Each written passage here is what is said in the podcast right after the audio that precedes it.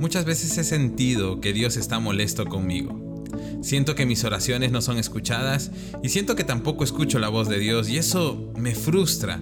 Y empiezo a hacer un recuento de todas las cosas malas que he hecho, dicho o pensado. Y debo serte sincero que en muchas ocasiones viajo mentalmente muchos años atrás para hacer la recopilación de mis pecados y empiezo a como que encontrarle sentido a lo que yo creo que es la molestia de Dios conmigo.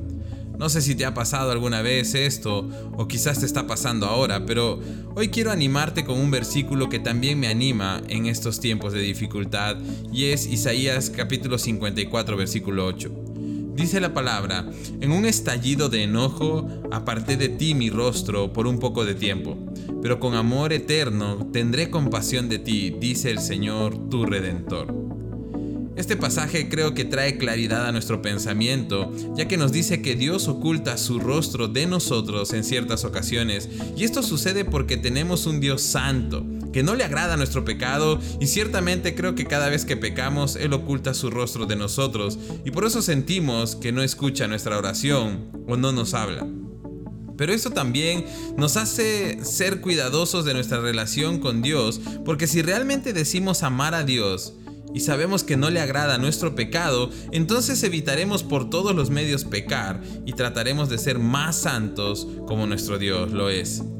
Pero una verdad que siento que es más una promesa de parte de Dios es que su amor por nosotros es más grande que cualquier otra cosa. Porque dice Isaías, aparté de ti mi rostro por un poco de tiempo, pero con amor eterno tendré compasión de ti. Dios se aparta de nosotros por un tiempo, pero su amor, su compasión, su gracia y su perdón son eternos, y eso realmente reconforta mi corazón y espero que lo haga contigo también. Quizás hoy no estás escuchando la voz de Dios y sientes que es por causa de tu pecado, pero te aseguro que en tu vida serán más los días que escuches la voz de Dios que los días que no lo hagas. Porque su amor y perdón son más grandes que tus pecados y nuestro Dios es fiel y cercano a sus hijos. Dios está más interesado en amarte que en juzgarte y señalarte. No dejes que el diablo te confunda. Así es que, ánimo, que este silencio es breve y pasajero, pero el amor de Dios es inagotable y eterno. Que Dios te bendiga.